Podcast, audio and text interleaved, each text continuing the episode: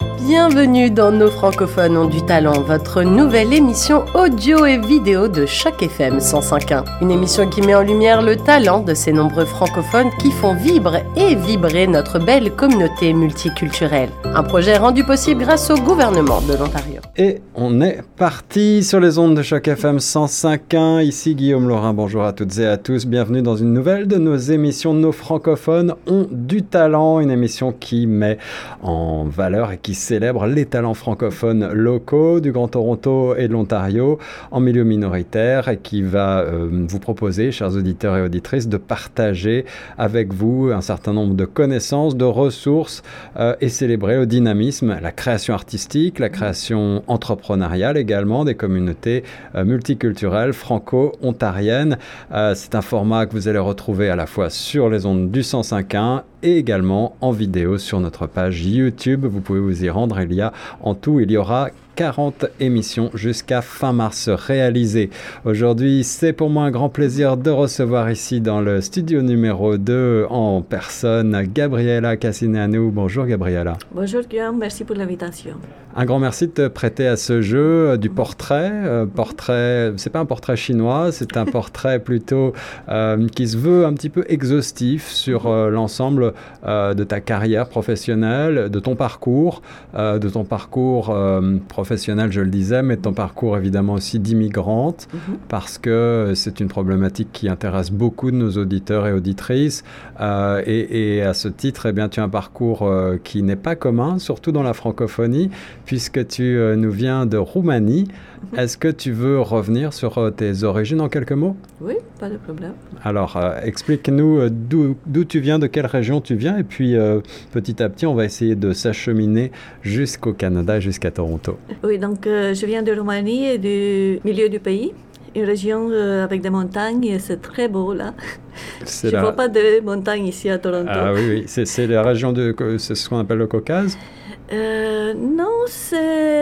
Euh, j'avais une station de ski à 12 km oh, la chance. de la ville, oui. Donc, dans 20 minutes, j'étais sur la piste de ski. Tu pratiquais le ski tu... Oui, oui. j'ai appris parce que je n'étais pas née euh, dans ce village, Brasov. J'étais née dans une ville plutôt à la campagne, un peu plus loin. Mais j'ai déménagé à un moment donné à Brasov. Et avec les montagnes, j'ai dit je dois me mettre à ski parce que. Écoute, alors, tu, le sais peut-être ou peut-être pas, mais je connais pas mal la Roumanie. J'ai mhm. personnellement des amis euh, là-bas qui me sont très chers et je suis allé une fois à Brasov, je m'en rappelle. Ah, c'est vrai que c'est très charmant. Euh, et ça rappelle parfois, bah, ça, oui, c'est vraiment un, un village euh, d'Europe centrale, comme on peut en retrouver aussi dans d'autres mhm. dans d'autres parties de l'Europe, avec, je crois qu'il est resté très très typique. Oui, c'est une ville, je crois que c'est la troisième ville, la troisième ville de Roumanie. À ce temps-là, quand j'ai quitté il y a 20 ans, il y avait 340 000 personnes. Et c'est très dynamique. Et j'aime bien comme il combine les loisirs, la montagne, les randonnées et l'économie, euh, toutes les choses, la culture aussi. On avait une philharmonique euh, juste euh, dans notre ville. On pourrait aller toutes les semaines à concert de musique classique. Donc vraiment très divers. Et aujourd'hui, assez touristique aussi. Hein, dans mon souvenir, ah il y a pas mal d'hôtels, de restaurants. Et c'est vraiment un, endroit sympa. alors, tu, euh, tu euh, nais, tu grandis euh, en Roumanie, à Brasov, dans les années, j'imagine, il, y a quelques années déjà, avant la chute du, du, mur de Berlin et avant la fin de l'Union soviétique, à une époque où la Roumanie est, est communiste. Mhm. quels sont les souvenirs, en deux mots, que tu gardes de cette époque? Est-ce que pour toi, c'était des souvenirs plutôt, plutôt positif, plutôt euh, heureux ou alors euh, des, des, souvenirs un petit peu euh, durs? Je n'ai pas vécu vraiment la révolution, donc je vivais dans des localités où c'était pas très actif pendant la révolution. Avant, les familles étaient heureuses, essayaient de faire des choses qu'ils aimaient faire. donc c'était pas une vie, une vie très mauvaise, pas beaucoup de ressources. Par exemple, en, hiver, on n'avait pas euh, des fois de l'eau chaude ou hmm. euh, le chauffage n'était pas bien, mais on avait d'autres choses qui nous a fait euh, heureux. Donc, pas senti euh, quelque, une, comme une période très mauvaise du point de vue personnel, mais du point de vue option de s'exprimer, c'était pas si facile. Liberté, liberté, politique, politique et liberté d'exprimation du point de vue qu'est-ce que tu penses, qu'est-ce que tu veux faire. il était quelques pistes, mais pas beaucoup. Et tu pourrais pas aller en dehors de ça parce que le régime était assez strict. Juste deux heures de télévision dans la journée, c'était pas facile. Avec beaucoup d'émissions euh, qui parlaient du régime, que c'est très bien. Euh, bon, la glorification, euh, le culte de la personnalité. Mais l'autre face de cette culture-là, c'est qu'on a développé beaucoup de loisirs, beaucoup de choses qu'on voulait faire. On n'a pas vraiment resté beaucoup devant la télé. Mm-hmm. Donc, il y a des points forts et points faibles, même dans des situations comme ça. si tu compares à ce, ce que vivent aujourd'hui nos jeunes, qui sont peut-être un petit peu trop enfermés devant des écrans, euh, même plus de télévision, mais plutôt d'ordinateur, de téléphone. Euh, effectivement, parfois on peut, on peut regretter euh, ce genre de, bah, de vie à la, en, plein air. Exactement. Euh, je vois ici, surtout si on parle de nouveaux arrivants au moment donné des immigrants, il y en a beaucoup qui n'aiment pas l'hiver. Moi, j'aime l'hiver. J'aime sortir, faire du ski, euh, aller marcher dans la neige. Il y a beaucoup de gens qui restent à la maison à cause du froid. Oui, ouais, il faut sortir l'hiver. Moi, j'ai pas vécu euh, ça parce qu'on devait sortir, on, se promenait, c'était vraiment très bien. on avait des amis, on allait en groupe, donc plein de choses. Alors, explique-moi, Gabriella, à, à l'époque de tes études, si on avance un petit peu dans le temps. Quelle voie choisis-tu et, quels sont tes, rêves à ce moment-là? Euh, on, va, on va aller euh, jusqu'à jusqu'à maintenant, ce que tu fais et ton implication littéraire, évidemment, ton implication en tant que, coach mm-hmm. euh, et, ton travail voilà, de, de, conseil au quotidien. Mais à cette époque-là, quels étaient tes, tes, rêves, quels étaient tes objectifs? C'est une bonne question parce que mes rêves n'ont pas abouti. Moi, je, je suis quelqu'un qui aime bien euh, la partie euh, intuitive, euh, créer des choses. Quand j'étais enfant, ma mère m'a enseigné comment être beaucoup plus logique. Donc, elle m'a enseigné si bien que je suis allée à l'université devenir ingénieur. Ah oui. Donc, euh, même, j'ai dit à ma mère, euh, OK, maintenant, je sais bien la physique, la mathématique, je veux aller vers l'architecture. Elle a dit, non, non, tu hmm. vas aller. Donc, je suis allée vers l'ingénierie électronique. Je peux être bien dans n'importe quel domaine, je me mets là-dedans parce que j'ai appris à faire les choses assez bien. Donc, euh, je suis devenue ingénieur pendant 18 ans. J'ai travaillé dans la plus grande compagnie de télécom en Roumanie, comme c'était belle ici. OK. Donc, euh, avec le temps, j'ai remarqué que ça m'intéresse pas trop, même si j'ai fait du bon travail, le manager était content, mais j'avais pas beaucoup de satisfaction. Et quand j'ai eu l'occasion de venir au Canada, je me suis donné du temps pour euh, au moins me rendre compte qu'est-ce que je veux faire, parce que à ce temps-là, j'étais vraiment très fermée avec les options. Je savais pas exactement dans quelle direction aller. C'était déjà 20, 18, 20 ans depuis que j'avais cette idée-là. Donc, euh, je me suis donné le temps et je me suis rendu compte que je veux faire du coaching parce que les premières deux semaines, quand je suis arrivée au Canada, j'ai rencontré deux personnes de coach. Et c'était une profession que je n'ai pas entendue en Roumanie à ce temps-là. Donc, euh, c'était quelque chose de nouveau pour toi comme, euh, comme Pas seulement parce que c'est nouveau, mais parce que je savais que ça m'intéresse pas travailler avec des objets, comme dans l'ingénierie. Travailler avec les gens, les aider. Euh, oui, avec l'humain. Donc, quand j'ai vu qu'est-ce qu'ils font, je leur ai demandé quelles études ils ont fait. Et les deux, ils m'ont dit le même cours. J'ai dit, tiens, ça c'est intéressant. Tu rencontres deux personnes à deux semaines différentes. Ils ont fait le même parcours professionnel. Une était statisticien avant de devenir coach. Donc, c'est ça qui m'a fait euh, comprendre qu'enfin, je peux changer la direction vraiment. Euh, à 180 degrés. Oui. complètement. De... Alors, tu, tu, as prononcé le mot d'architecture. Euh, mhm. C'était une de tes idées mhm. d'études. ça veut dire que tu, tu, avais cette fibre artistique qu'on va retrouver aussi plus tard dans ta carrière. Déjà, tu avais envie d'être plus créative, peut-être? Oui. Ouais, Même dans l'école, j'aimais beaucoup dessiner.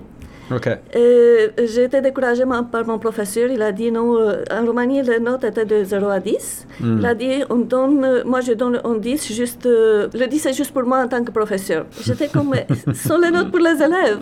Donc ça m'a découragée beaucoup. Donc j'ai laissé le côté artistique, le côté d'inspiration, vraiment je l'ai mis quelque part. J'ai complètement oublié pour au bout de temps. Et tu es revenu, on va, on va en parler aussi parce que je, m'intéresserai aussi euh, à ta pratique artistique. Je sais que tu, mhm. tu peins aussi.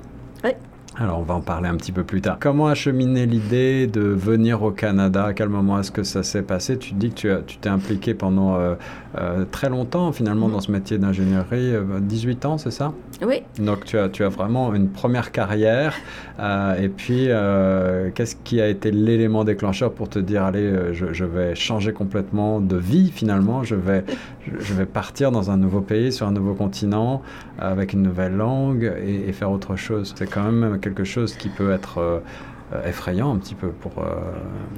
Euh, en effet, c'était comme ça. L'idée m'est venue parce que j'ai rencontré quelqu'un qui était en, train d'émigrer au Canada. J'ai dit, tiens, il y a une option là, ça, ça peut être intéressant parce que j'étais à ce point-là de ma vie quand j'ai dit, je ne vais pas continuer parce que ça ne me donne pas de satisfaction, mais je ne savais pas dans quelle direction. Et j'avais cette idée d'immigrer au Canada. Après, j'ai parlé avec euh, cette personne-là, mais c'était vraiment effrayant. Et à ce moment-là, j'étais en cours de faire une, euh, une maîtrise en gestion, gestion d'entreprise avec une, des professeurs de l'Université de, Paris. Je me suis rendu compte qu'en effet, j'ai encore le pouvoir d'essayer des choses nouvelles. Et d'apprendre aussi. Et d'apprendre. et aussi, euh, euh, j'ai dû faire un stage de quatre mois en France. Je le fais très bien, j'ai eu de très bons résultats. J'ai envoyé des, euh, des, résumés pour voir quel est mon niveau en France. Je savais juste en Roumanie. Et quand j'ai vu qu'il y avait une compagnie qui voulait me donner, me payer même la visa 10 000 de francs pour aller travailler pour eux, je me suis dit, ah, j'ai beaucoup encore à offrir, euh, pourquoi pas essayer Donc à ce temps-là, j'ai commencé les démarches et je suis arrivée au Canada. Alors tu, tu sais, euh, il y a quelque temps dans cette même édition, euh, Nos francophones ont du talent, j'ai interviewé un de tes compatriotes, mmh. et ça me fait penser, peut-être que tu le connais, qui s'appelle Valérie Vlad, mmh. le président du, du Salon du Livre de mmh. Toronto, dont on parlera peut-être, Salon du Livre francophone. Et, et c'est drôle parce qu'il y a des points communs dans ces, dans ces parcours de vie avec euh, peut-être euh, une rencontre qui fait basculer la vie. Euh, quelqu'un qui, qui, parle de son expérience au Canada, qui parle de son, de son immigration réussie et qui donne envie finalement de, de sauter le pas. Oui, c'est ça. Quand tu es arrivé ici, tu es arrivé directement à Toronto ou est-ce oui. que tu... Oui. En effet, j'ai voulu aller à Montréal et pendant six mois, j'attendais la visa et quand elle est venue, j'ai dit OK, maintenant je vais à Toronto. Parce qu'au début, j'ai voulu vraiment aller à Montréal. Ouais. Mais je suis venue directement à Toronto. Euh, il faut dire aussi que j'ai été euh, divorcée à ce temps-là. Mes enfants étaient aux États-Unis, donc j'ai voulu venir à Toronto pour être plus, près. Pour être plus près Ah oui. Oui, ils sont à Detroit, euh, Detroit. Ah oui, donc on n'est pas trop trop loin en effet, oui, effectivement. Ça, c'est une autre raison pourquoi j'ai voulu venir au Canada. Et, dis-moi, tu parlais bien anglais quand tu es arrivé ou ça a été un enjeu pour toi? Non, je, je parlais assez bien l'anglais. Je ne croyais pas que c'est un très bon niveau, mais quand j'ai fait le test, ils m'ont dit, tu n'as pas besoin de cours d'anglais, tu dois aller directement chercher un emploi. J'ai dit OK, je... mais j'avais pas le courage de parler en anglais. Ça, c'est une autre chose. De... Alors, on va en parler aussi parce que dans, dans ton travail de coaching, tu, euh, tu donnes beaucoup d'astuces et beaucoup euh, de confiance en soi pour euh, que les gens euh, soient capables justement de trouver en eux ce courage pour, pour relever les défis professionnels notamment mhm. qui sont ceux justement de beaucoup d'entre nous lorsqu'on arrive dans un nouveau pays et qu'on est confronté à, une nouvelle carrière, une nouvelle vie, à des nouveaux choix. Et, et, tout ça, parfois, peut être intimidant, mais tu, tu, vas nous en parler. Oui, et même quand on change de carrière, même si tu es dans la même ville, dans le même pays, tu changes de carrière, euh, il y a cet aspect-là de confiance à soi. Euh, avant de parler de ton travail de coaching mhm. et de la manière dont tu l'as développé, parce qu'en mhm. plus l'approche est très particulière, très mhm. intéressante, nos auditeurs et nos auditrices voudraient que tu nous, rappelles comment ça se fait que tu parles si bien français, euh, parce que je pense que beaucoup d'entre eux ne savent pas que le français est étudié, ou était en tout cas étudié en Roumanie, et, et, comment est-ce que tu l'as parfait cette pratique Tu dis que tu as fait un stage en France notamment? Mhm. euh, En effet, Roumanie euh, fait partie de la francophonie. Depuis longtemps, euh, elle est très connue, très active dans la francophonie. Donc, on apprend à l'école et, j'ai eu la chance de faire une, formation, comme j'ai dit, en France. Oui, oui. En effet, c'était, les fonds venaient de l'Union européenne et ils ont amené des professeurs de Paris 13, Université Paris 13 Valdemar. Euh, oui, ok. Ouais. Ils les ont amenés en Roumanie pour nous enseigner pour faire la maîtrise Hmm. en gestion d'entreprise. Donc, j'ai fait les cours en Roumanie avec des professeurs de France. Et pour finir la maîtrise, on devait faire un stage. Donc, j'ai eu la chance de faire, euh, chance de faire un stage en France. Et c'est là où j'ai pratiqué le français tout le temps. Je savais le français parce que je l'ai appris à l'école, mais ouais. pratiquer euh, en France a été beaucoup plus utile. Alors là aussi, une belle leçon de, euh, de persévérance pour prouver qu'il est possible d'apprendre et de, de parfaire une langue euh, euh, plus tard dans la vie. Ah oui. Euh, c'est quelque chose de tout à fait réalisable. Tu- ce français, c'est des attaches euh, évidemment de, de tes études, mais tu t'intéresses aussi à la culture francophone et à la francophonie au sens large. Mhm. Oui, j'aime bien. En effet, euh, la langue romaine et la langue, la langue française sont les deux des langues latines. On a beaucoup de choses en commun, euh, beaucoup d'habitudes, beaucoup de choses culturelles qui, qui se ressemblent. Donc, euh, oui, je suis allée en France, j'ai visité les, magasins pour voir qu'est-ce qu'ils ont dans la partie culturelle. Euh, je suis allée à des spectacles en France. Donc, euh, oui, j'ai beaucoup allé dans cette direction-là, euh, pas seulement euh, être là pour le stage.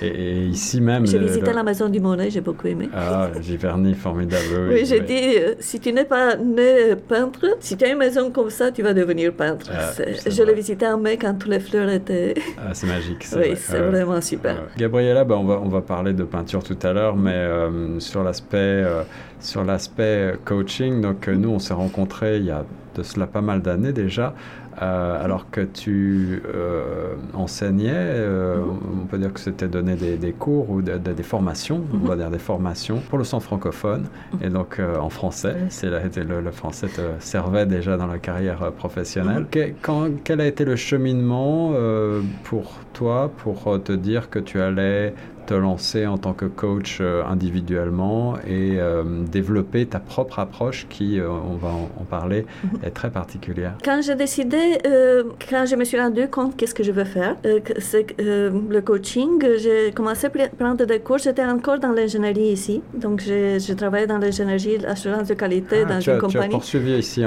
encore Ok. oui j'ai travaillé pour Alcatel ici. Pendant trois ans, j'ai travaillé pour eux, mais je me suis rendu compte euh, de ce que je veux faire. J'ai commencé à prendre des cours, mais j'avais toujours en tête qu'est-ce que je dois faire pour vraiment faire euh, euh, aller dans la nouvelle direction. Pendant un des cours, euh, un collègue m'a dit euh, dans une pause, il a dit, Ben, pourquoi tu ne veux pas devenir par exemple un mentor? Il y a des groupes, Hmm. des groupes, des programmes qui aident les nouveaux arrivants, qui font le bridge, le pont entre euh, leur parcours professionnel et ici au Canada. Donc j'ai commencé à me renseigner et je me suis rendu compte que euh, le Centre francophone euh, veut démarrer un programme comme ça. Donc j'ai appliqué à ce programme-là et il était très content parce que j'avais déjà un parcours prof- professionnel. Ouais, ouais. Mais aussi, euh, j'a- j'amenais le coaching qui était très bien pour euh, aider les nouveaux arrivants. Donc, c'est comme ça que j'ai fait le pont entre l'ingénierie et le coaching. Et entre-temps, j'ai euh, commencé mon euh, pratique de coaching aussi avec des individus. Et je travaillais pendant euh, quelques ans avec euh, le centre francophone parce que j'ai bien aimé travailler avec des gens intelligents, comme beaucoup de nouveaux arrivants. Ils ont des études, ils ont un parcours professionnel. Donc, ils sont vraiment euh, très... C'est très facile à parler avec eux. J'ai beaucoup aimé partager qu'est-ce qu'ils peuvent faire ici pour les aider? Entre parenthèses, hu- huit ans après, j'étais dans un Starbucks, quelqu'un m'a approché. Est-ce que tu es Gabriella J'ai dit oui. Elle me dit, tu te rappelles, tu as donné cet euh, atelier-là, m'a été très utile euh, dans euh, Ah oui, mon oui. intégration au Canada. J'ai dit, tiens, ça, ça a de l'effet à long terme aussi. Donc, le centre francophone et le- le- la langue française m'a beaucoup aidé euh, dans tout mon parcours au Canada. C'est pas juste le centre francophone.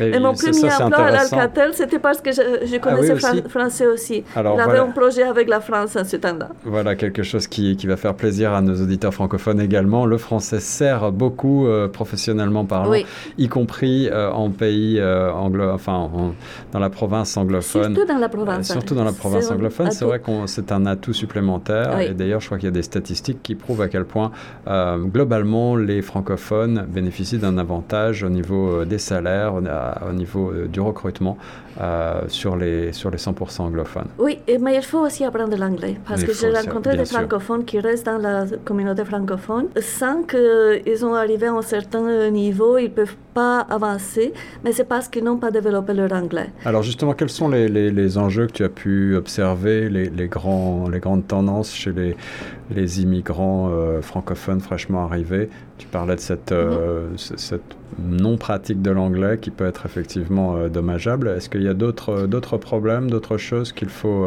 avoir à, à, l'esprit? Oui, il y en a plusieurs en effet. Une autre, c'est qu'il y a une différence entre apprendre la langue et vraiment comprendre comment communiquer avec les anglophones, par exemple. Parce que les francophones sont beaucoup plus diplomates, les anglophones sont beaucoup plus directs. Même si tu connais le vocabulaire, tu dois comprendre comment t'exprimer pour qu'ils te comprennent, parce que si tu parles de la même façon, peut-être ils vont perdre la patience parce que tu parles, tu es trop euh, diplomatique, tu vas pas directement au sujet.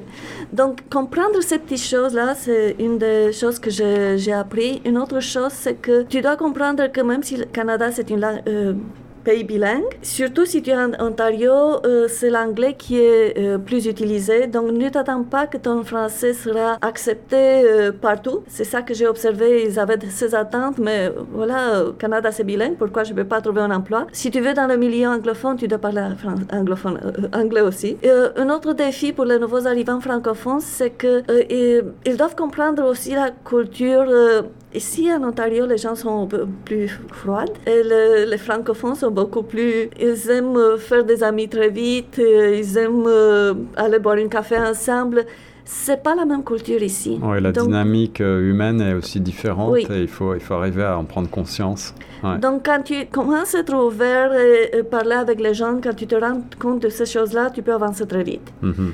Mais si tu n'es pas ouvert, si tu gardes tes idées de qu'est-ce que tu dois trouver ici, ça va pas euh, si facile. Alors comme je le disais, Gabriella, nous on s'est rencontrés euh, lors de mon arrivée sur le sol canadien, euh, alors que je n'avais même pas la possibilité personnellement de faire d'être employé parce que j'étais en attente de visa.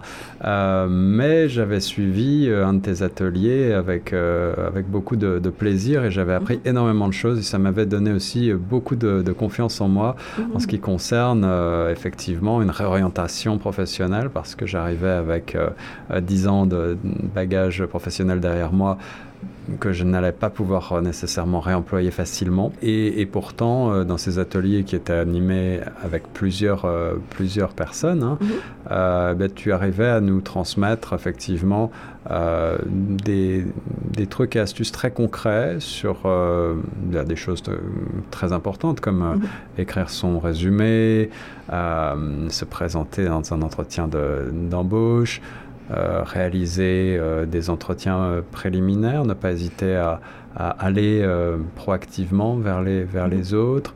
Euh, les compétences transférables. Voilà, les compétences transférables, des, des choses qui, euh, qui m'ont servi longtemps, effectivement, mmh. et, pour en avoir discuté avec d'autres personnes qui ont suivi euh, les mêmes, les mêmes ateliers que tu animais, qui, qui continuent à leur servir, effectivement, régulièrement, parce que on a toujours ça à l'esprit euh, lorsque l'on, comme référence, lorsque l'on, lorsque l'on passe des entretiens, lorsque l'on euh, se met dans une situation d'évolution de carrière.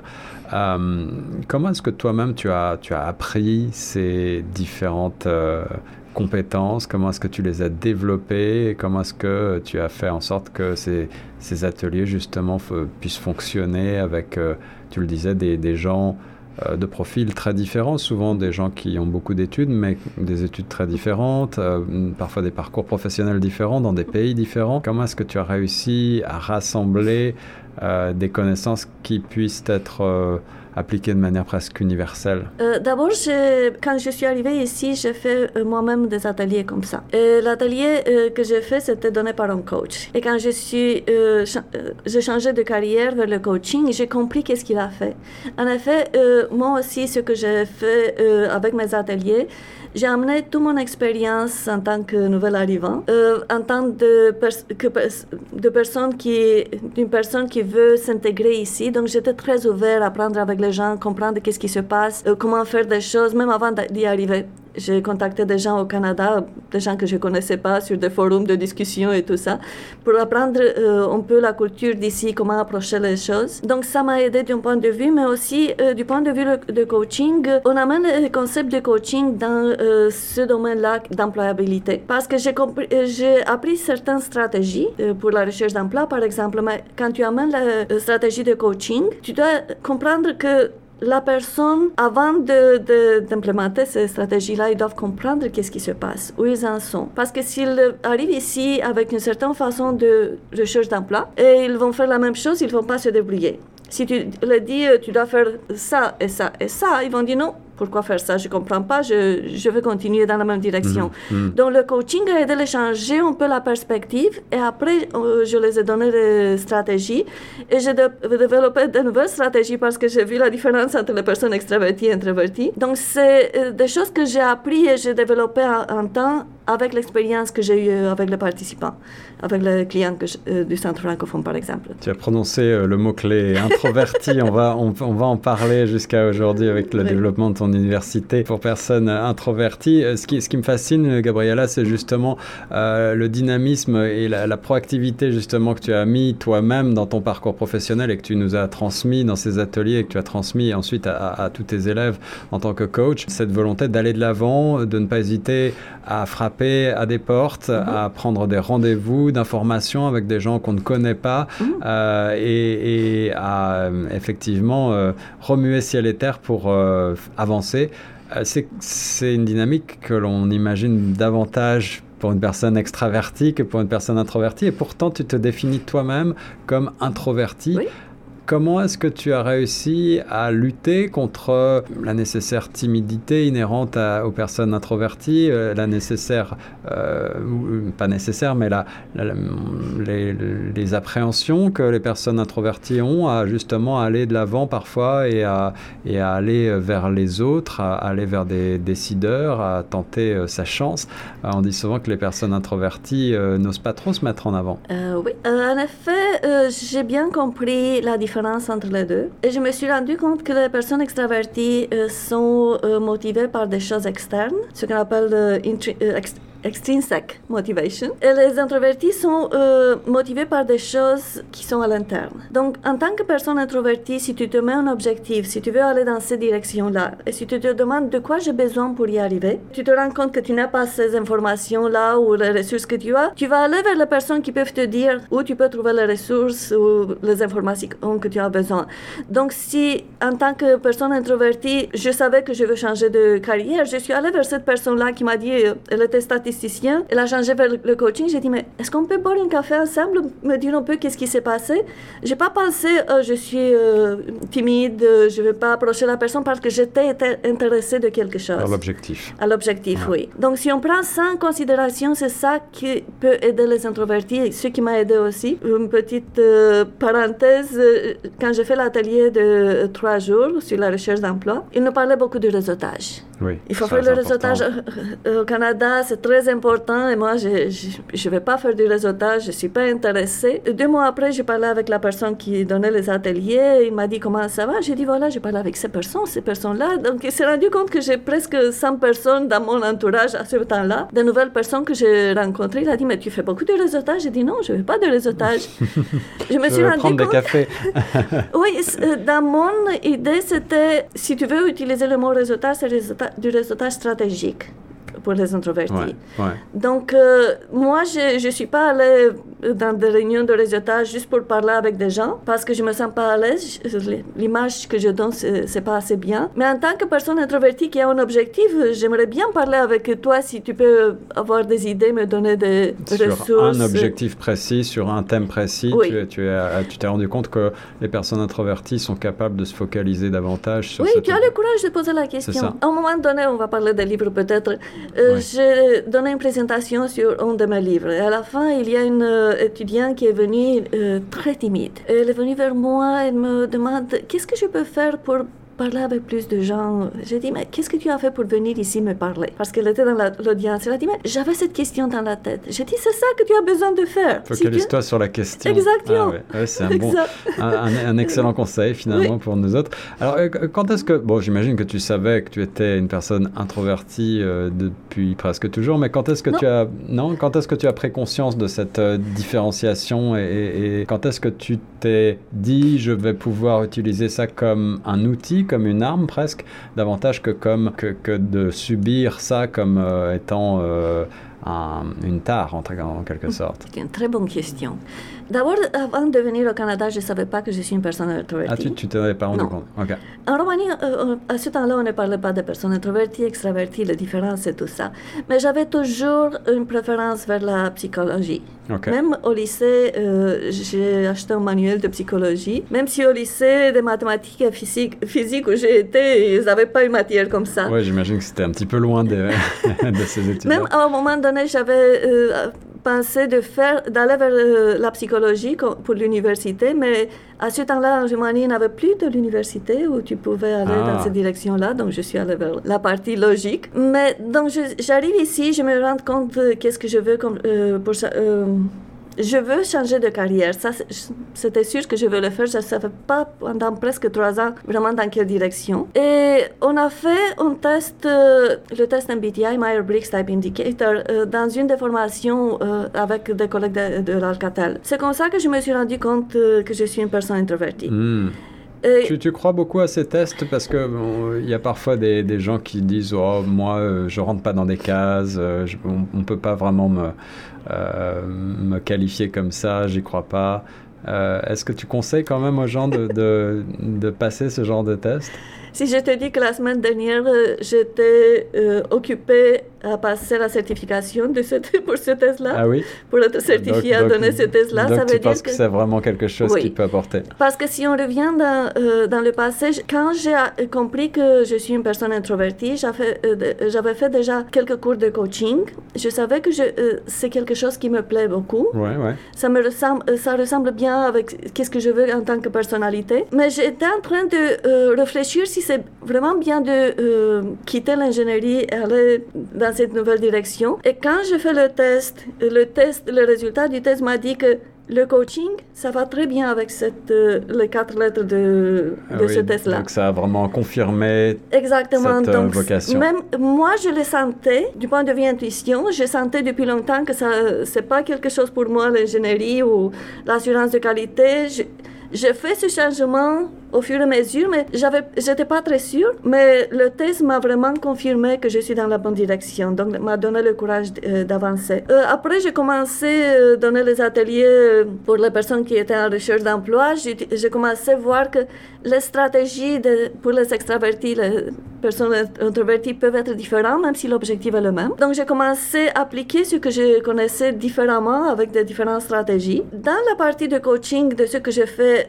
j'ai observé que je travaille beaucoup mieux avec des personnes introverties que des extraverties. Donc, au fur et à mesure, je me suis rendu compte que je c'est quelque chose pour, pas seulement pour moi, mais aussi je peux aider d'autres personnes. Absolument. À mon, au moment donné, j'ai donné un atelier avec des étudiants de l'université et je les ai euh, posé la question combien de vous, vous êtes des personnes introverties ou au moins timides? Moitié ont levé la main, euh, un groupe de 40 personnes. J'ai dit regarder autour de vous. Et à la fin, une des étudiants est venue me dire euh, Je veux vraiment vous remercier parce que jusqu'à ce temps-là, je ne savais pas que je, suis là, je ne suis pas la seule personne qui est comme ça. Exact. Donc, c'est presque moitié-moitié dans la population. Exactement. Si tu regardes maintenant les statistiques, c'est presque comme ça. mais si tu es juste dans ton euh, bulle, dans ta euh, monde, tu ne te rends pas compte de ça. Et la deuxième chose qu'il m'a dit, le fait que vous avez partagé que vous étiez un peu plus timide avant, vous n'êtes plus maintenant, parce que timidité et être introverti, c'est pas vraiment la même chose. Et maintenant, vous donnez des cours comme ça, elle a dit, ça me donne du courage que je peux aussi évoluer. Donc c'est ça qui m'a fait rendre compte que je dois aller vers ce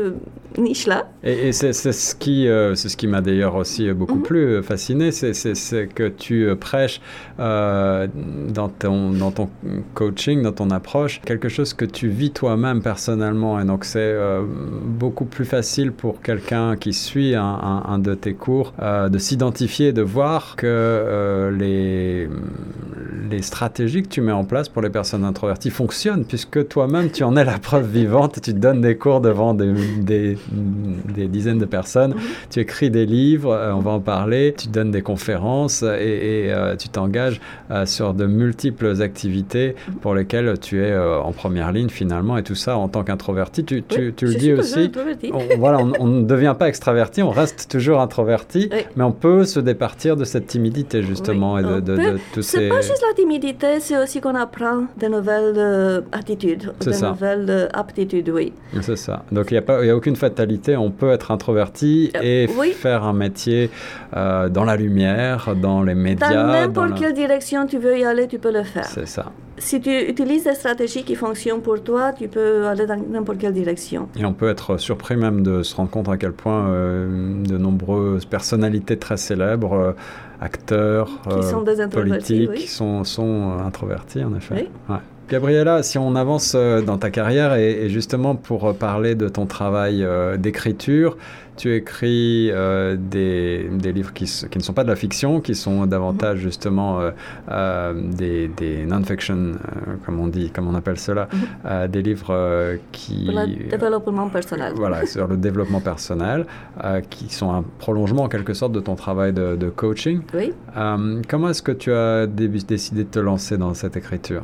C'est intéressant, on parlait avant d'être une personne introvertie. Je donnais des ateliers, ça prend beaucoup d'énergie pour un introverti euh, c'est vraiment beaucoup et j'avais pas le temps de euh, me ressourcer entre deux ateliers. Donc, je donnais des ateliers presque tous les jours. Et à un moment donné, j'ai fait un burn-out. J'ai plus parlé pendant quatre mois. Euh, beaucoup d'autres symptômes au niveau de santé qui s'accumulaient. Mm pas pu marcher. Je suis allée au ah médecin, il m'a envoyé à l'hôpital à l'urgence. Euh, oui. C'était dû au stress? C'était au... à cause du stress. Euh, J'ai beaucoup parlé pendant les ateliers. Et même quand tu donnes un atelier, même si tu parles pas beaucoup, juste garder euh, l'ambiance, ça prend beaucoup d'énergie. Ouais, absolument. Et en plus des ateliers, oui, l'animation ouais. d'atelier, parler. le reste de, du jour, je parlais aussi avec des clients. Donc, je, je mettais beaucoup de l'énergie dans l'emploi et j'avais pas assez du temps l'après-midi, le week-end pour me ressourcer. Donc c'est accumulé à, ce moment, à un moment donné jusqu'à le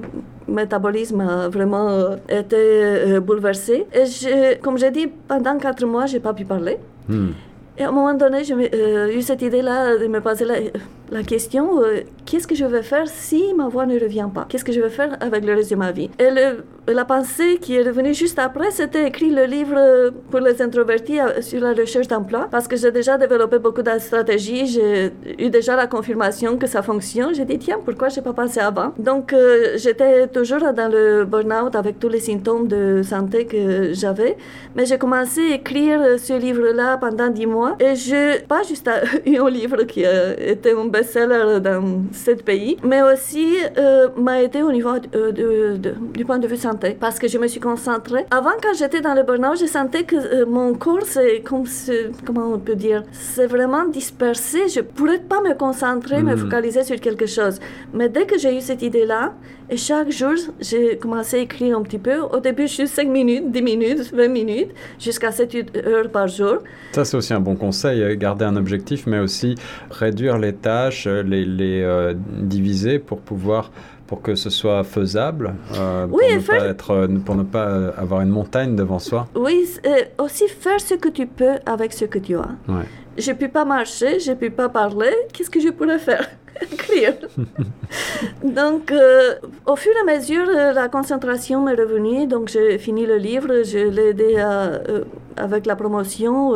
Je n'ai pas beaucoup dépensé pour la promotion du livre parce que j'ai eu le temps d'utiliser les médias sociaux pour faire les gens savoir que le livre s'en vient. Donc, c'est comme ça que j'ai débuté à écrire et après, j'ai commencé avec succès, tu en, as, tu en, as, écrit beaucoup. Tu, tu as combien? Oui. 8, 9 Non, j'ai plus de 10 livres, de mais 10. certains des livres, euh, le livre de photo-coaching, j'avais le contenu avant. Dès que j'ai écrit le, le, premier livre, je l'ai publié moi-même parce que je n'ai pas voulu aller avec... Euh, une, maison d'édition. Maison d'édition. Ouais, ouais. J'ai appris le processus de euh, publier des livres, j'ai dit, tiens, j'ai d'autres contenus que je peux publier. Et, donc, et ça, euh, ça fait aussi partie peut-être des, des, des caractéristiques de certaines personnes introverties, cette volonté euh, de tout vouloir apprendre et faire soi-même plutôt que de déléguer ou plutôt que de s'entourer. On, on se dit toujours, on est mieux servi que par soi-même. C'est quelque chose que tu as observé, ça aussi?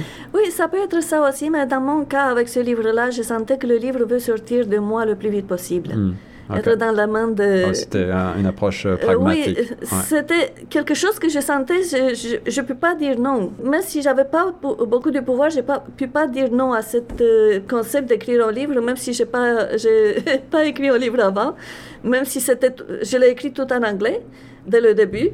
Donc c'était un projet que j'ai pas euh, eu avant, mais Ouais, ouais. j'étais, mon organisme était si faible qu'il n'a pas résisté, résisté à cette idée-là. Et, et, euh, euh, tu écris donc plusieurs livres coup sur coup, avec succès, je le disais, et à tel point que tu décides même de lancer une association d'écrivains euh, immigrants, euh, International Writers Association, ici à Toronto. Writers Euh, Im- Immigrant Association, Writers oui. Association à Toronto. Euh, Explique-nous comment ce projet-là a, a pris forme. En effet, j'ai visité le salon du livre, pas euh, celui français, celui en anglais, Ouais. World on the Street Festival. ouais. L'année que j'ai publié mon livre, en septembre, j'ai visité ce salon-là et j'ai vu qu'il n'y a pas beaucoup d'auteurs indépendants dans ce salon-là. J'ai dit, qu'est-ce qui se passe ici?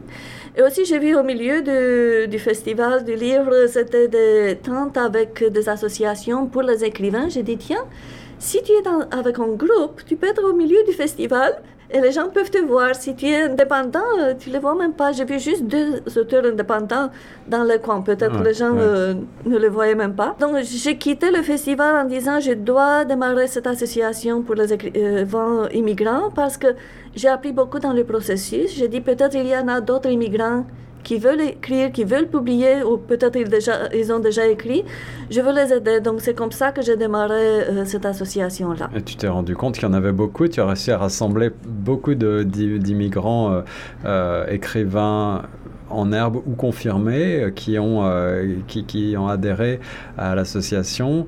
Euh, ça fait combien de temps maintenant? 5 ans? Quatre ans 4 ans? Oui. Que, euh, On a fêté quatre ans l'année dernière. et, et- et il faut dire aussi que l'association publie chaque année un recueil oui. qui rassemble les écrits d'un certain nombre de membres. Euh, oui, toi aussi, tu as J'ai publié un eu la chapitre. chance de publier un chapitre euh, une année avec, avec beaucoup de plaisir. J'ai beaucoup aimé ton chapitre. Euh, merci. Très, très bien. Et, et, euh, donc les, les écrivains écrivent en anglais nécessairement, mais viennent des quatre coins du monde. Et tu as des gens d'un peu partout, c'est ça? Oui, l'association est enregistrée au niveau fédéral au Canada. Ouais. Donc, on a eu des personnes de euh, Suède ou de l'Inde qui veulent euh, être Ah oui, oui, oui. membres de l'association. On a dit, vous devez être ici immig- en tant qu'immigrant. Euh, au Canada pour devenir membre. Euh, oui, on a beaucoup de, de personnes qui sont intéressées à écrire. On les encourage à écrire dans quelle langue ils veulent. C'est juste pour ce recueil-là, on le, veut le faire en anglais parce qu'on veut le publier pour avoir plus de euh, visibilité Bien pour l'association et pour les membres. Mais le fait qu'on publie leur, ce qu'ils écrivent dans ce livre-là, ça leur donne de visibilité aussi. Les gens peuvent découvrir Ouais. après ce qu'ils ont écrit ou ils veulent écrire. Et aussi, ce que moi j'ai voulu faire avec cette euh, anthologie-là, projet d'anthologie annuel, de les aider à comprendre aussi tout le processus. C'est pas juste l'écriture, mais il y a aussi revenir, euh, réviser, euh, demander à quelqu'un réviser euh, du point de vue de la langue, formater le livre, euh, donc tout le processus jusqu'à le livre va être publié. Beaucoup de gens ne comprennent pas. Ouais, euh, ne savent pas. Moi, je savais rien avant. Donc, euh, j'ai voulu les apprendre et les donner des conseils au fur et à mesure pendant ce processus-là. Je me rappelle avec la première anthologie, euh, je les ai mis en contact avec euh, la personne qui a fait euh, la collection. Et il y avait des personnes qui acceptaient tout. J'ai dit, t'as pas besoin d'accepter tout. Même dans un chapitre, la personne a changé Beaucoup vraiment choses, le ouais, sens ouais. de la phrase. J'ai dit, si c'est pas ce que tu voulais dire, tu n'as pas besoin d'accepter. Donc, c'est pas juste euh, le fait que tu dois travailler avec quelqu'un, un professionnel, parce que c'est vraiment une profession ici, euh, être éditeur, mais c'est aussi ton œuvre, toi, tu dois euh, collaborer avec cette personne-là. Ouais, pour, ouais. euh, Mais c'est une formidable leçon d'accompagnement, effectivement, pour devenir plus professionnel et pour apprendre, euh, comme tu le disais, toutes les étapes jusqu'à la publication. Et aussi, ça leur donne de la confiance. J'ai des, ouais. des personnes qui m'ont dit le fait qu'on a passé par ce processus-là, ça me donne de confiance. Maintenant, je peux publier moi-même C'est ça. ou approcher des maisons de- d'édition. Et ce qui est intéressant également à travers cette association, bah, c'est de se rendre compte à quel point un certain nombre d'enjeux sont communs, euh, quelle que soit la partie du monde d'où l'on vient, la culture que l'on a et notre langue maternelle. Et bien, lorsqu'on est euh, immigrant, on retrouve un certain nombre de, bah, de sensations, euh, de, de problèmes à résoudre, de conflits, et on traverse des expériences humaines qui sont similaires. Et là, c'est Oui, aussi une manière oui. une de, de se sentir moins seul, finalement. Oui. Il y a des, des personnes qui euh, deviennent membres de l'association parce qu'ils sentent qu'il appartient dans cet environnement-là. Voient Ouais. des choses similaires avec les euh, autres membres, euh, avec ce qu'on fait ici. Donc. Revenons, euh, si tu veux bien, parce que le temps euh, passe, Gabriella, mais je lisais sur ton site internet que tu, tu parlais, et ça me permet de la transition toute trouvée avec ta pratique artistique, puisque tu disais que le coaching a lui-même aiguisé en, en quelque sorte et, et augmenté ta créativité dans tous tes aspects euh, professionnels, les aspects de ta vie, y compris les expressions artistiques. Euh, je le disais tout à l'heure, euh, tu es peintre également. Euh, ben, J'aimerais en savoir un petit peu plus et savoir si euh, il y a un endroit où on peut voir une certaine de tes œuvres. Fais, je fais plusieurs choses. La peinture, c'est une des choses. Mes livres de photo coaching, j'ai une série, j'ai quatre livres là. Une des livres, c'est avec mes peintures. Oui. Donc les gens peuvent le voir là. Euh, j'ai encore le livre, je, je pense faire une autre exposition, je l'ai fait avant, pas de livre de De peinture. peinture ici à Toronto. Tu... Euh, ouais. J'ai fait une euh, exposition de peinture euh, avant, mais je, je pense euh, continuer dans ce sens-là aussi. J'ai plein d'idées, plein de choses que je veux faire. Je fais aussi des bijoux, des Ah, c'est colliers, oui. Wow. De la photographie, euh, les autres albums, euh, les autres livres de photo coaching euh, sont avec mes photos. Oui, oui. Donc pho- photo coaching, rappelle-nous pour euh, les auditeurs euh, qui ne voient pas, euh, le, le- qui ne comprennent pas le concept. J'avais eu l'occasion de t'interviewer il y a quelque temps pour un de ces livres. C'est passionnant comme concept. Explique-nous en, en deux mots comment ça fonctionne. En tant que personne, certaines sont plus réceptives aux mots. D'autres personnes sont plus réceptives de- à des images, le visuel. Et le concept que moi j'ai mis en place, je l'appelle photo coaching parce que j'amène mes photos. Surtout euh, quand je prends des photos, je prends des milliers de photos, mais il y a certaines qui me parlent. Mm. Donc je regarde la photo, il y a quelque chose, une question, une phrase qui me vient à la tête qui est reliée à ça. Mais euh, la phrase, l'idée, c'est plutôt re- relié au comportement humain. Donc ce que je fais dans ce livre-là de photo coaching, c'est que je mets une photo et je mets une question de coaching pour aider la personne à réfléchir. Parce que, par exemple, j'ai une photo, euh, j'ai deux photos, un avec le- la tour Ouais, la ouais. tour Sienne, Ah, la tour Sienne ici. la tour Sienne de Toronto, Ouais, oui. La tour Sienne qui est entre deux euh, grands immeubles, il est très petit. Mais euh, une autre photo qui le prend d'une autre perspective où tu, euh, tu vois la tour Sienne beaucoup plus peu- euh, grand que le- les mêmes euh, immeubles. Donc c'est juste la perspective qui est différente. Donc la question c'est qu'est-ce que toi tu peux faire pour voir les choses d'une autre manière? Ne te sentir euh, peut-être euh, stressé par la situation, mais peut-être il y a d'autres façons de regarder la même situation où toi Mhm. tu as certains Mhm. avantages. Mhm. Donc, euh, c'est ça qui font ces livres-là de photo-coaching. Ils aident les gens à s'ouvrir, à voir les choses d'une manière différente. Ces euh, questions de coaching sont des questions que j'utilise vraiment dans le coaching, qui aident les gens à voir euh, d'autres perspectives euh, sur leur vie, sur leur carrière, sur la situation où ils en sont maintenant. Donc, euh, c'est vraiment pour- le coaching de, co- concept de co- coaching que j'amène. euh, Euh, grâce au, support visuel, à la photographie, Oui. à tes photographies en Oui. particulier, tu disais aussi euh, à- parfois avec tes peintures. Là, c'est presque un prolongement de la, de la psychologie comme approche. oui. Ouais, ouais. On pense à, euh, à des tests célèbres avec des tâches. Là, euh, c'est Une de- je me rappelle, euh, j'étais avec euh, plusieurs artistes, on devait écrire notre euh, proposition d'artiste, comment tu l'appelles, pour nous décrire, Ouais, artist statement. ok. Ouais. Et j'ai commencé à écrire, elle disait, je comprends pas. elle était quelqu'un qui a étudié l'art, travaillé avec beaucoup d'artistes, de musées. Et je lui ai montré une photo et j'ai dit, moi dans cette photo, je vois ça. Elle a dit, ah mais c'est quelque chose qu'on a euh, je ne me rappelle pas le terme qu'il a utilisé. Mais elle a dit les gens, quand ils voient une image, ils peuvent voir juste les éléments de l'image. Mhm. Toi, tu vois quelque chose qui est derrière ça, le concept qui ressemble au comportement humain par rapport à l'image, même si l'image c'était par rapport à la nature. Donc c'était une image de nature. Elle a dit que c'est pas quelque chose qu'on voit souvent, cette approche-là, et c'est en fait c'est ça qui m'a fait penser de créer ce concept de, concept de photo coaching parce que on va mettre les deux ensemble. Mhm. Alors, tu, as beaucoup de cordes à ton arc, comme on dit. Euh, on en a parlé de, certaines, mais dans la liste, euh, j'ai vu que tu euh, fais partie, ou même tu présides un certain nombre, ou tu as présidé un certain nombre d'associations, sociétés roumaines, réseaux d'affaires, participé à des, à des différentes campagnes pour les sans-abri au Canada, des campagnes de mentorat. Euh, c'est important pour toi de, t'investir euh, dans les communautés, de, évidemment, à travers ton travail de coaching, tu as une relation humaine particulière, mais j'ai l'impression que tu, veux aussi t'investir au-delà. J'aime bien ta question parce que je le vois d'une autre manière. À un moment donné, j'ai reçu un diplôme pour le bénévolat fait au Canada. J'ai dit, tiens, mais je ne crois pas que j'ai fait du bénévolat. C'est un peu ce que toi tu me demandes. C'était pas vraiment du bénévolat pour m'investir dans quelque chose, c'était euh, toujours partir. On revient à l'introverti qui a certains objectifs en, objectifs en tête. Je veux aller dans cette direction-là. Si ça euh, ressemble à, la direction où euh, je m'en vais, je veux aller les aider. L'expérience va m'aider aussi. Donc, c'est pas que juste je veux faire quelque chose de très bien et je me force le faire. OK.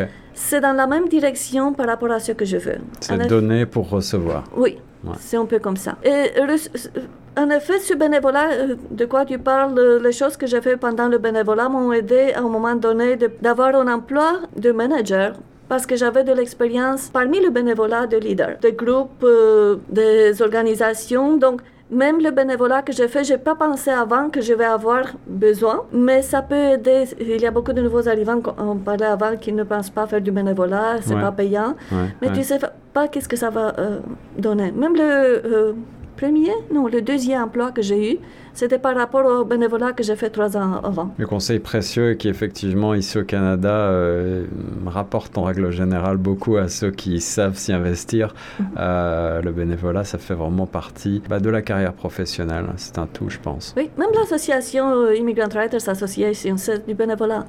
Mais c'est venu par rapport à une idée. Je voulais vraiment aider les nouveaux arrivants, et les immigrants en général, pas juste les nouveaux arrivants, créer ce pont-là entre ce que nous on pense parce qu'on vient de notre pays avec une certaine couleur culture, peut-être on a visité plusieurs pays avant d'y arriver. Et il y a, ici, il y a ce milieu multiculturel. Donc, je voulais faire ce point-là entre les deux perspectives, mais c'est plus les perspectives, si je peux le dire.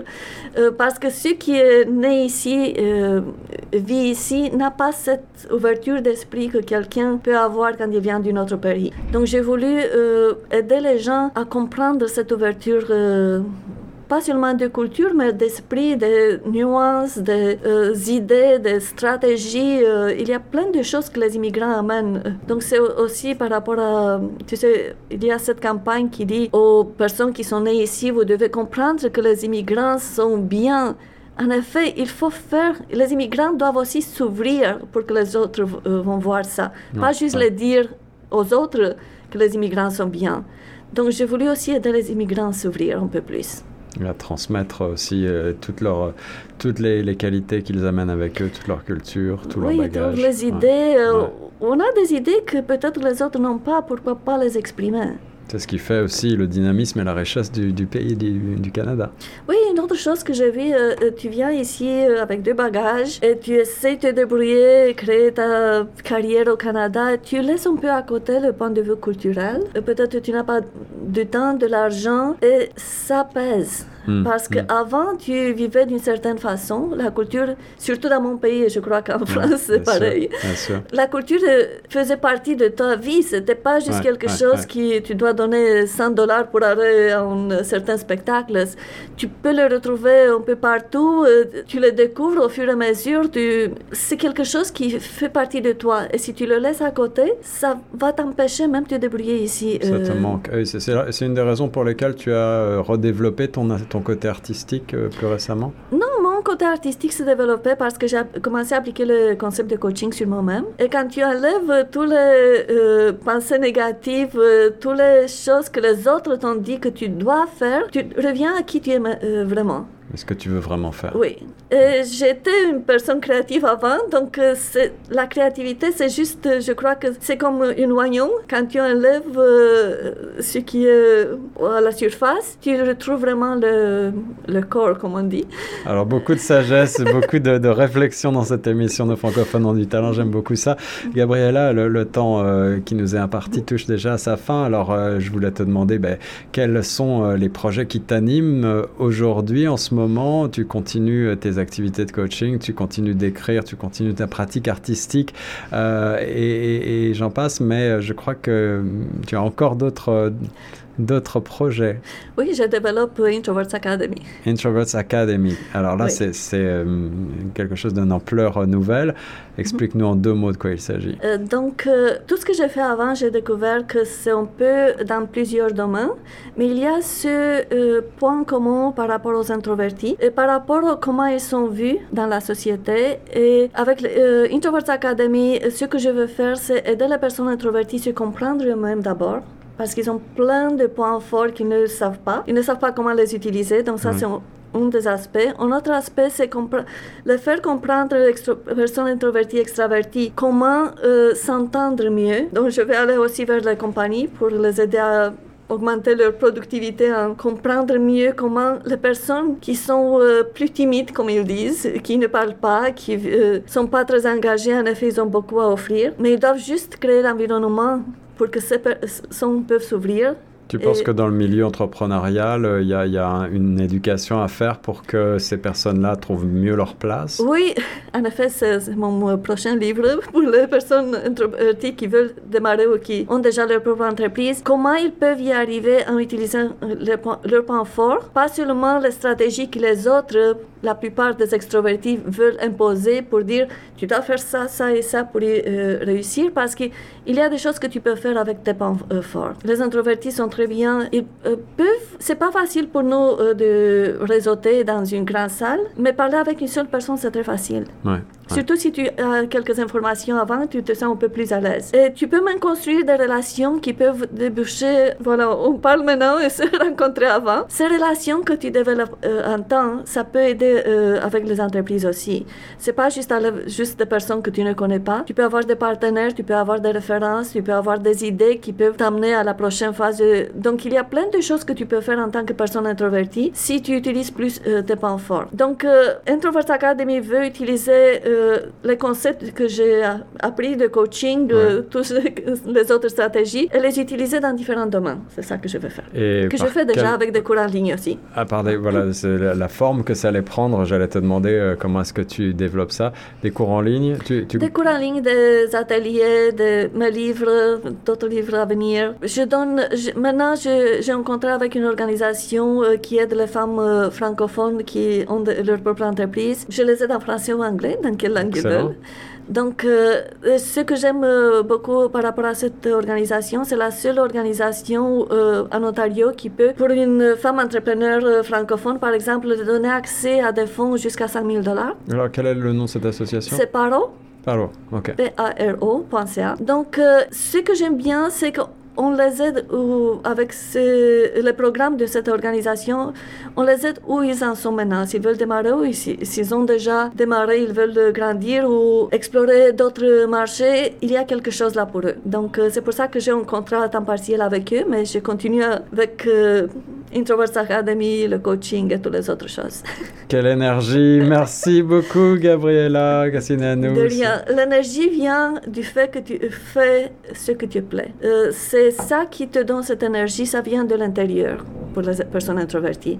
Donc, si en tant que personne introvertie, tu commences à faire des choses qui te plaisent, tu vas voir que tu vas avoir de l'énergie et les autres vont croire que tu es une, personne extravertie. En effet, c'est pas l'énergie de l'extraverti que tu amènes, c'est l'énergie euh, par rapport à cette connexion avec tes objectifs, les choses qui te plaisent vraiment. Alors voilà, un autre très bon conseil. Poursuivez votre objectif. Euh, D'abord, apprenez à vous connaître. Apprenez quel est euh, l'objectif que vous devez poursuivre. Et puis, euh, euh, se focaliser permet de euh, développer cette énergie, je crois. Oui, et si tu ne connais pas, le- ton premier obje- objectif, c'est de donner une date limite. Jusqu'à cette date, tu dois avoir l'objectif. C'est ce que j'ai fait pour découvrir ce que je veux faire. Donc, je ne savais pas dans quelle direction y aller, mais je je me suis dit, jusqu'à cette date-là, je veux savoir. Alors, tu as testé différentes euh, options. Tu Euh, as- j'ai pas vraiment testé, mais j'ai été ouvert aux signes de la vie. Euh, Le signe était, je- tu as rencontré deux personnes qui font du coaching dans deux semaines. Ça, c'est un signe. Hmm, hmm. Donc, des signes comme ça, la vie nous donne des signes. Il faut juste faire attention à ces signes-là. Merci beaucoup, Gabriella, d'avoir participé à cette euh, émission Nos francophones ont du talent sur les ondes de choc. Merci pour l'invitation.